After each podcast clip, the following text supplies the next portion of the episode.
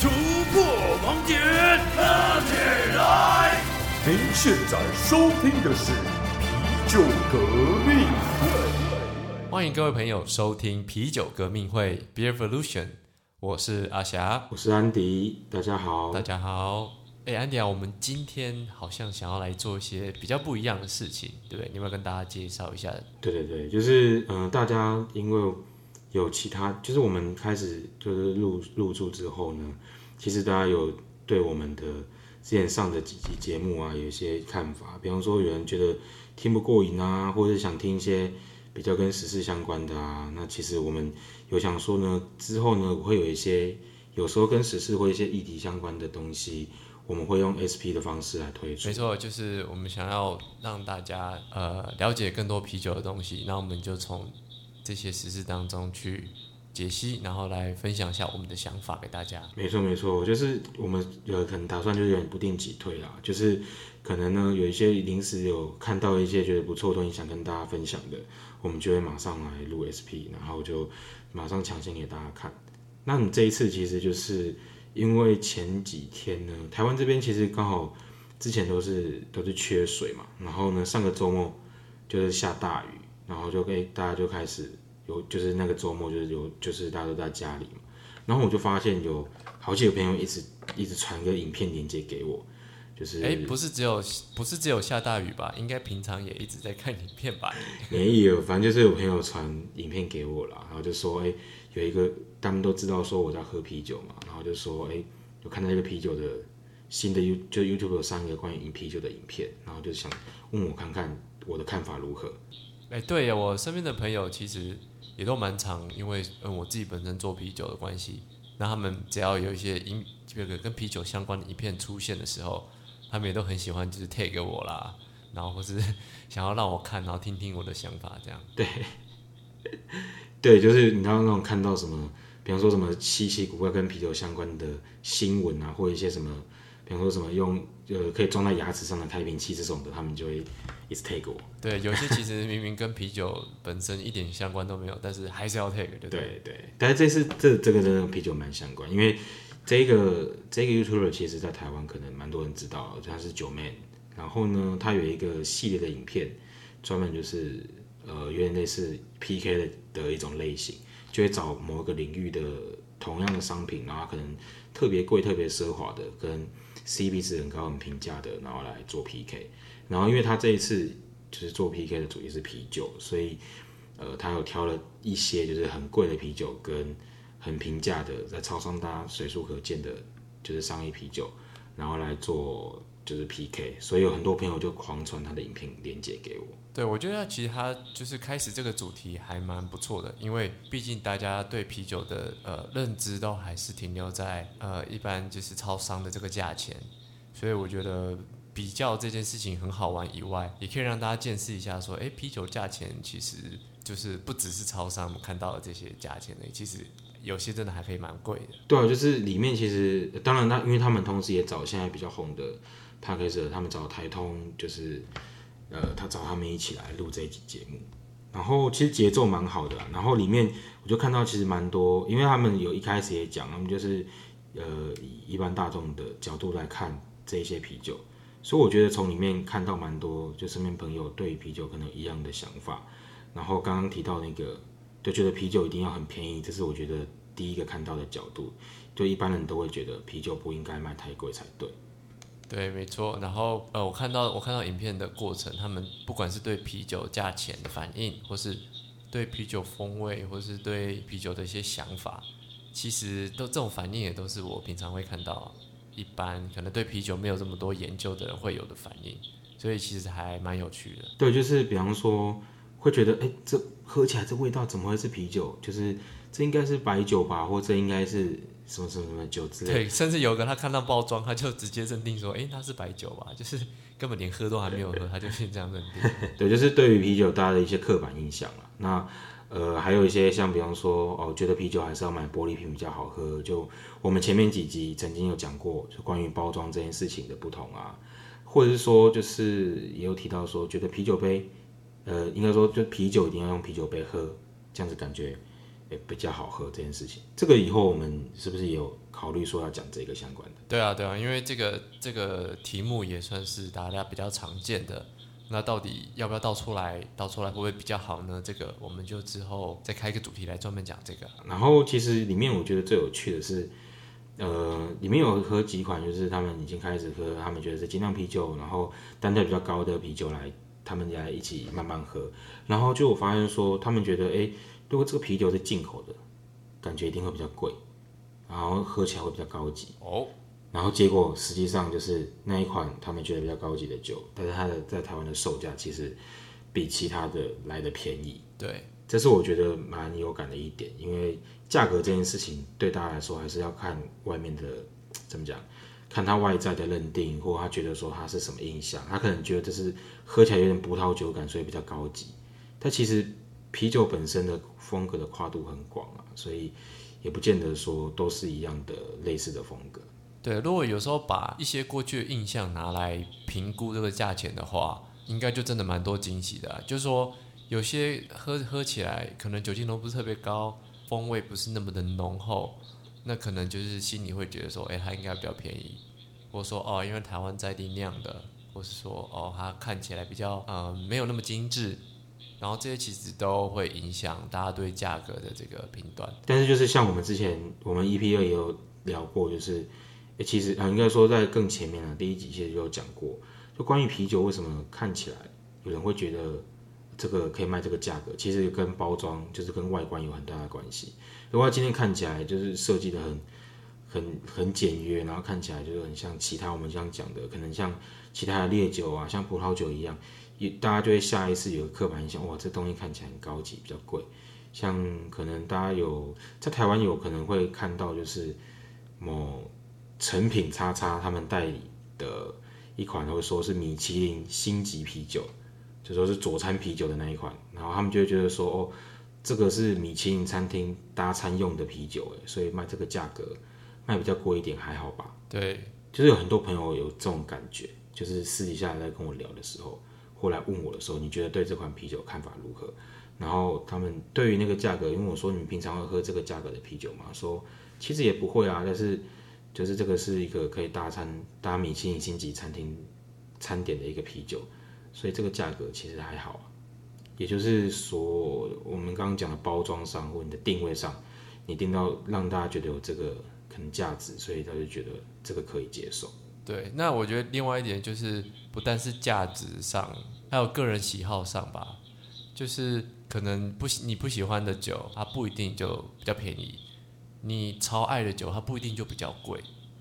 就其实这之间还是呃没有太大的关联的。这些价钱还是比较定位在说在制作上的这个成本上去去定价嘛，对不对？对，就是可能像前面我们也有讨论过，哎，关于同城啤酒这件事情，因为你同城你还有时间的成本，你还有可能你的库存的存放空间那一些的成本，然后或者你耗损，所以它原本耗费的成本也就比较高。所以定价当然就相对来的高，那可是对如果你不喜欢喝这种味道比较浓郁、比较重的的风格的啤酒来说，你就会觉得说，哦，就是喝这个，像有很常有人会跟我讲说，喝所谓的嗯比较英式风格或美式那种比较浓厚的 Imperial Style 这种的啤酒，深色啤酒，他会说，哦，喝起来怎么跟他导游嘞？这这干嘛也在拎？就是他会觉得说，哦，这种东西喝起来这么难喝，怎么也要买，而且还那么贵。是啊，都有这种感觉。是啊，是啊。哎，那为什么大家会对啤酒的价钱有这么多的惊喜啊？说实在的，如果我们讲葡萄酒或者烈酒，一般人去购买的时候，可能对于葡萄酒的这个价位的范围，可能都比较能够接受。就是说，哎，比较便宜一点，他们可能是大量制造；那比较贵，他们可能是因为生产量比较少啦，或是比较稀有啦。但是为什么大家对啤酒的价格总是可以这么的？你知道我意思吗？就是被被惊喜到，就是说啊，怎么会这么贵？怎么会这么便宜？那个反差是比较大的。对，就是有点类似第一时间就当初的那种刻板印象，就是呃，像我们之前在聊说，哎，有些像动物，像鸭子啊，他们就是今天他刚出生，第一眼看到是谁，他就觉得哦，这是我妈妈。的那种感觉一样，他就一直跟着你跑啊，对对对，这种这种这种情就很像是我们一开始小时候开始喝啤酒，对啤酒的印象，它就是很清爽啊，就是很容易喝啊，就是很便宜。对，然后大家的印象还是停留在只有台啤。那好一点的话，可能会还有海尼根啊，或者阿萨希。但是大家认为的啤酒就已经停留在这几款酒上面。对，这个其实跟台湾的环境也有关，因为台湾开放就是开放就是酒，呃，应该说酒业不是公营这件事情，其实也没没很久。呃，相对于其他欧美国家，所以我觉得对这方面来说，大家的确呃第一时间接触的东西，最早期接触的东西就是比较受限。那这个有点类似是。台湾市场的一个啤酒文化没有那么兴盛的关系。对，而且我们也提到最刚开始应该也算是日本人带进来的，就是这个啤酒文化。那他们带进来的时候，已经是德国在日本发展出来的啤酒文化，在啤，然后日本人再把啤酒带进来台湾，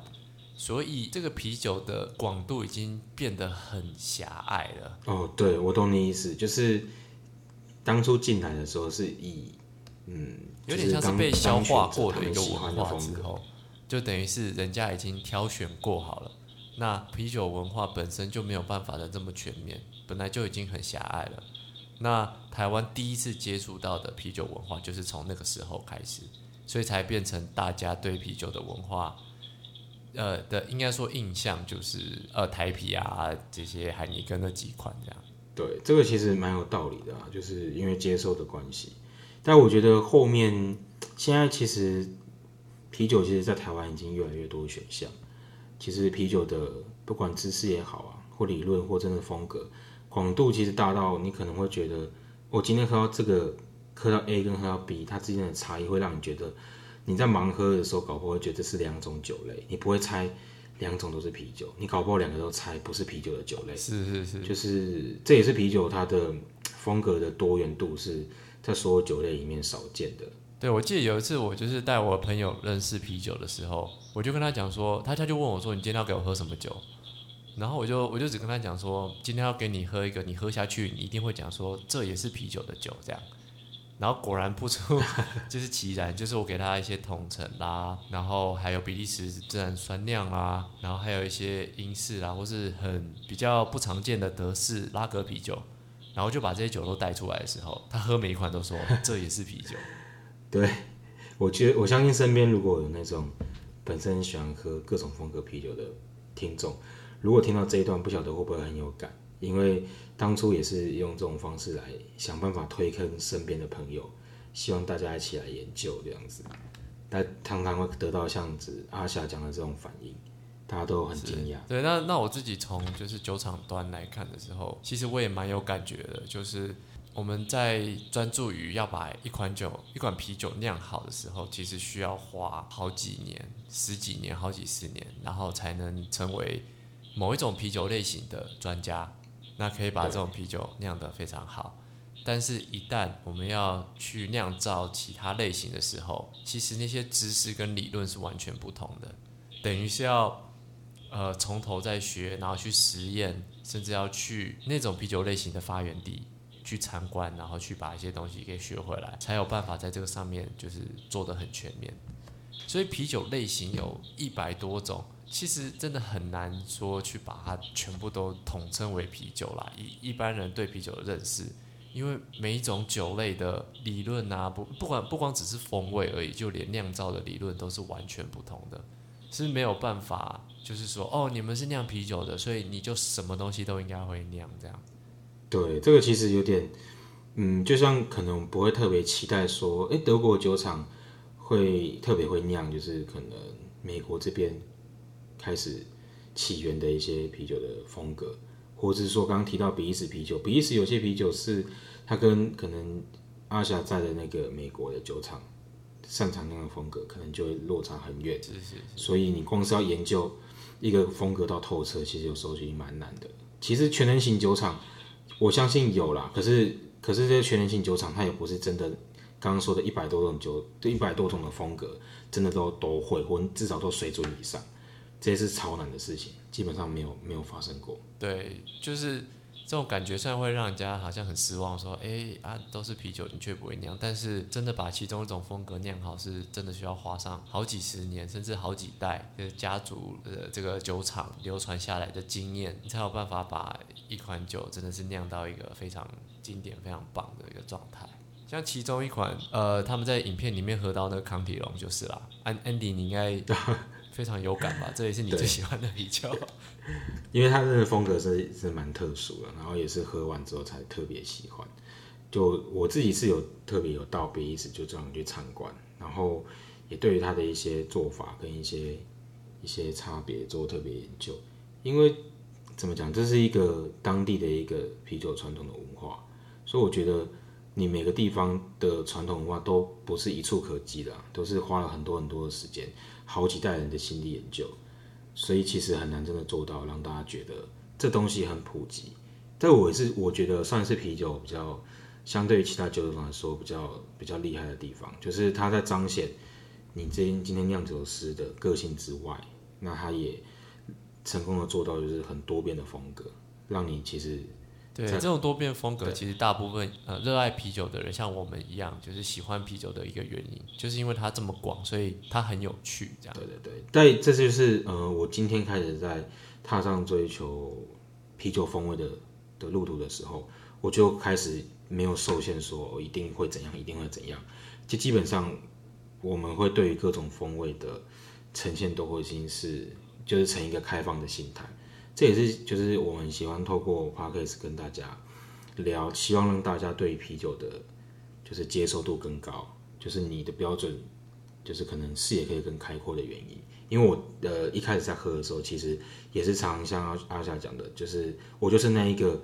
瞠目结舌的朋友，就是这也是啤酒，就是当初一开始也是像这样子慢慢开始入坑。对对。所以看到就是影片里面。的的这种反应会觉得非常有感，是是没错，所以其实看到这影片，这主要是人心中一个比较大的一个诶想要传达的一个理念啦，就是大家对于啤酒的风味的跨度这么广，这真的是必须要先打破你旧有的对啤酒的成见，那你再来去认识啤酒的时候，就会发现到它很有趣。而且它其实像很多种酒类，它其实不像是单一种酒类这样。对对对，然后就是有一些传这个影片给我朋友啊，因为看到上面写说，哦，就是有啤酒的几千块这样子，还特别问我说，你觉得哎这个好，这可以喝吗？这值得吗？之类的。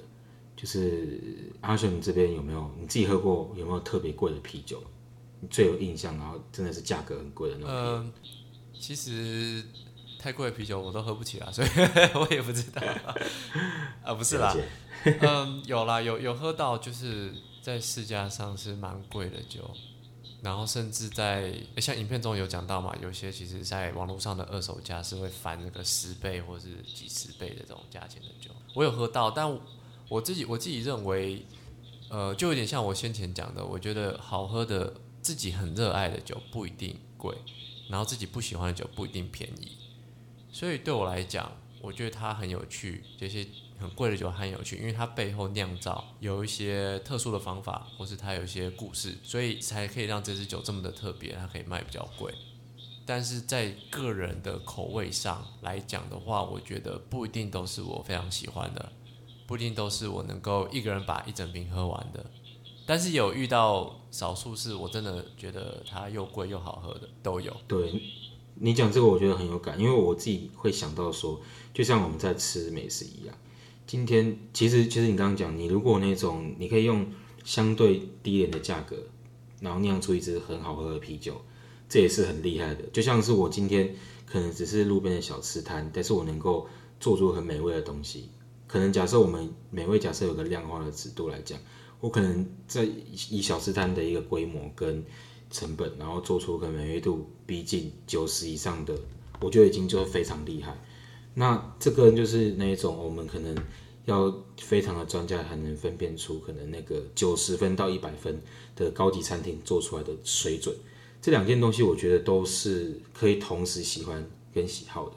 而且甚至你可能不喜欢高级餐厅做出来的很贵的食物，就大家评价很好的那一种。米其林三星级餐厅的东西，你觉得不喜欢吃？你喜欢的是可能 B 级美食？我觉得这都是很个人风味的考量。所以其实就像在啤酒里面一样。对啊，其实讲食物，大家就应该蛮好理解的，大家都会有一个有一些私藏名单嘛，它可能就是非常便宜的食物，但是因为非常好吃，所以每天都会想要去吃这种，这应该大家都有类似这种，或是说去高级餐厅或者比较贵一点的餐点，但吃完之后也许气氛不错吧，但是食物却没有什么记忆点。我想这个应该就是大家的经验会比较多一点。哦，对，而且这也是。就其实这两个东西是食物跟酒是可以稍微相关的谈了，因为其实你觉得东西好吃，有时候是跟你在哪边吃，还有跟你吃的是谁这件事有关嘛。所以其实你个人的喜欢这件事情会受到很多事影响。那我们能够尽量用一个标准来看待一个东西，的确是 OK。但是我们更常在生活中面临到的是我们刚刚讲的，还有其他的变因。所以其实大家也不用说特别去呃一定要指明很贵的啤酒，因为有时候它只是一个。入手的难度就是量就少的时候，其实啤酒也是会被炒作的，它自然就会贵起来。对对，物以稀为贵嘛，所以有时候它其实是其实根本你说值不值这个价呢？如果你觉得值得，人就值啊。但是你如果想着说它的市场上的价值能不能变现之类，我觉得是比较多余啊。因为毕竟我们在喝的是是是食物是食品，或你直接讲是农产品，其实也没错。啤酒其实就是一种农产品嘛，那你把它用这种。艺术品的方式来去炒作，其实就有点没有必要。那我们我们讲回来，如果大家比较常容易取得跟比较容易喝到的这个呃便利商店可以买到这些商业啤酒了，我们我们我们讲回来这个好了，这个大家可能会比较有兴趣这样。对，那你觉得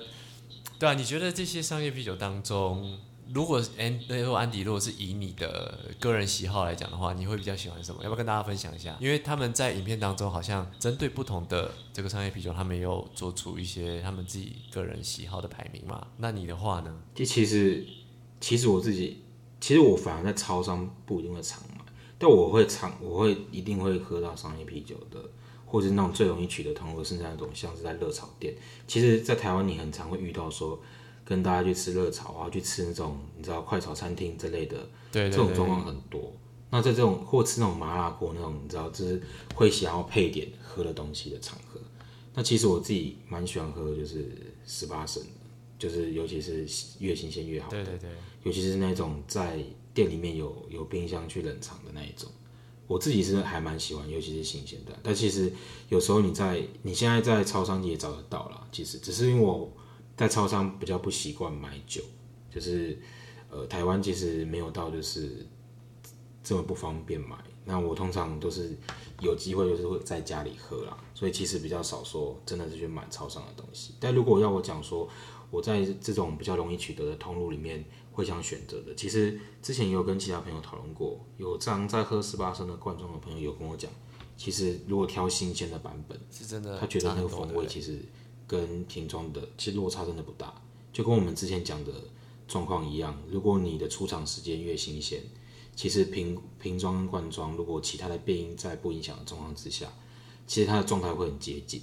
那种感觉其实没错。而且我觉得便利商店有可能因为太多间了，所以在可能有一些比较呃销货销比较慢的店家，他们可能架上的啤酒都是比较呃就是比较老的嘛。但是因为热炒店销量算是很快，大家吃热炒那个想喝酒那个欲望都很强，所以其实整个那个架上那个那个货物销销的速度是蛮快的，就比较容易反正更容易去买到新鲜的酒来。哦，对，因为其实如果大家有时候超商常会有一些限定的啤酒嘛，可是大家有时候会就会看到有些店呢，它来是整个直接进冰箱，但有些会先放在架上常温放，那可能那个架那个那个货架在他们活动结束之后会移到。冰箱里会移到那种开放式的那个冷藏柜，然后就是只是把货物再移过去，所以它其实已经在架上常温，然后就是只放了好一阵子，然后这样时间又比较久。对，在常温的环境中已经放一阵子。对，所以其实我觉得在超商买，除非这个东西是呃刚上架或活动刚开始、刚进货的东西，然后不然我通常很少在超商直接买。但如果真的要买，我一定会看它的制造日期这件事情。其实我觉得，呃，装瓶日就是制造日期这件事情，对在喝啤酒的各位听众，其实都我觉得都应该要注意一下。不管你是觉得说这个东西放久了之后会不会是你喜欢的味道，什么之类的都好，一款啤酒，其实我觉得很该先喝看看它新鲜时候的风味。是你在对于它其他的的盛放时间或状态，才会有更多的比较标准。对啊，所以其实这个影片就是从我们我们这个专业酒鬼的角度来看，其实也就是有个 bug 吧，因为他们如果挑的这个酒哪一个状况比较差的话，真的要去比风味哪个比较好，其实也不准啊，因为你哪哪一个可能比较贵的酒刚好状况很差，或者是便宜的酒它状况比较好，就是这就比较没有办法比较了。对啊，那这是从我们的角度来看。对啊，但是哦对，那如果提到像这样的状况啊，像呃，我会常在超商买的时候，就是有时候像出国，像台湾的听众应该很常，之前都很常去日本之类的啊。那像我自己在日本的时候，如果我在超商在买酒，我常会去买呃日本的 Lawson 的超商限定的，它有一款是它的 logo 是个青蛙，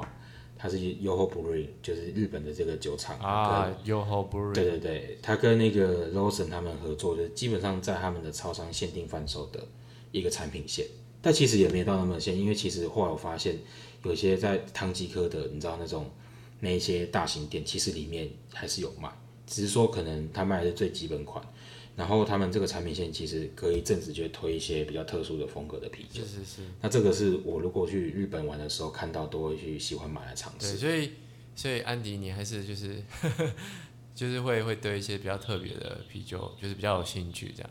那我自己的话，其实我对平价啤酒，我我自己是只要呃，我其实只要新鲜呐，我觉得不管是哪一间的酒厂的商业拉格，可能不管是台啤啦，或是海尼根，其实呃没事都会去喝一下啊。这样会不会透露出我我我其实比你爱喝酒？是不是？那看我的酒精摄取量没那么高，没办法没事喝一下。对，摄取量很高。对。但是其实这一次那个影片，九面拍这影片，我觉得蛮有趣的是。呃，看到很多不管是九面或是台通的粉丝，纷纷就是在他们影片公开之后，就是去喝他们在影片里觉得好喝或特别推荐的啤酒。就是我后来注意到，在一些社群平台上啊，就蛮多人去打卡，我先去先瞎停一波啊，什么之类的，超多。所以我觉得其实某方面来说，呃，我也是蛮乐见说，就是有一些不同领域的。呃，可能他是意见领袖 KOL 这类的人物，然后在宣传跟啤酒相关的东西，其实让大家就是对对啤酒多一些关注，我觉得对整体来讲都是好事啊。对啊，而且他们就是有一款康迪龙嘛，还有最后一款是那个什么，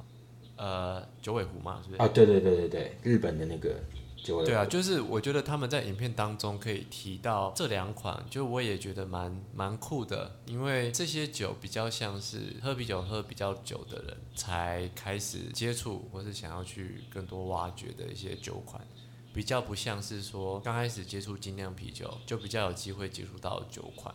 所以借由他们这个影片，马上就带出一些很真的很特别，但事实上已经存在在这个啤酒市场很久的一些酒款。我觉得这样蛮好的，让大家就是其实很快速可以了解啦。毕竟这些 KOL 的影片嘛，就是其实大家也爱看嘛，平常就是当休闲娱乐，所以让大家就是接触到的群众是很广的，然后影响力也是蛮大的。对啊，我觉得这样子是才对对这个市场来说，我不知道算是好还是坏，但至少有曝光这件事，我觉得至少是好的啦。对，长久影响还不知道，但我觉得里面你刚刚提那个他们喝康迪龙的时候。他们觉得喝起来像是有高级感的白酒，我觉得对这个超有感，因为其实很多我身边知道平常不喝啤酒的朋友，然后可能有些在喝，可能喜欢喝葡萄酒的，真的蛮多都会喜欢这种所谓的比利时传统的酸酿啤酒风格，他们会觉得哦，这东西他们可以接受，所以我觉得对你本来就像刚刚我们提的鸭子，就是会把第一眼的看到的生物就当做是妈妈的那种那个理论。是一样，你如果一开始你你是喝葡萄酒的，对你一开始喝威士忌，跟然后你再来喝啤酒的时候，其实你对某些啤酒喜欢的风格的类型，你也会有一个定见在，就是哦，你就是可能延伸过来，你就觉得对这个东西特别有特别喜爱之类的。我觉得这蛮有趣的。对，那没关系，我们今天其实已经也也聊蛮多了，就是之后可能也会像这样，如果我们可能不会说是。可能像我们之前其他几集的主题啊，然后就是有一个针对同个东西，然后一直呃有一个起承转合去聊它。我们可能就是可能看到某一个有趣的新闻、有趣的影片或有趣的贴文，然后就会开始用这个当主题来聊一些我们看到的一些或我们的想法。那也欢迎，就是如果各位听众，对，如果各位听众有看到喜欢的、有或有兴趣的，想要我们来聊聊的东西，也可以在我们的 IG 或在呃我们的 p a r k e s 平台，如果可以留一些评论的，也可以在上面跟我们讲。我们其实也很很乐意说来讨论一下大家有兴趣的一些各种。跟啤酒相关的话题，对，那我们也可以帮大家延伸出一些，哎，这个影片可以带出来的东西，这是第一点嘛。那第二点可能就是这影片当中可能有一些可能在呃呃这个知识理论上比较不对的地方，我们也会提出来这样。那当然最重要第三个就是我们对这个啤酒的这些影片啊这些东西推广上面的的一些个人的想法，这样我们都会将这些就是带给大家。主要是像这样的面向啦。那我们今天就先讨论到这边。那更多深入内容的话，再麻烦大家搜寻我们的 IG 皮革会。好，我是阿霞，哎，我是安迪。那我们下次再见喽，拜拜，拜拜。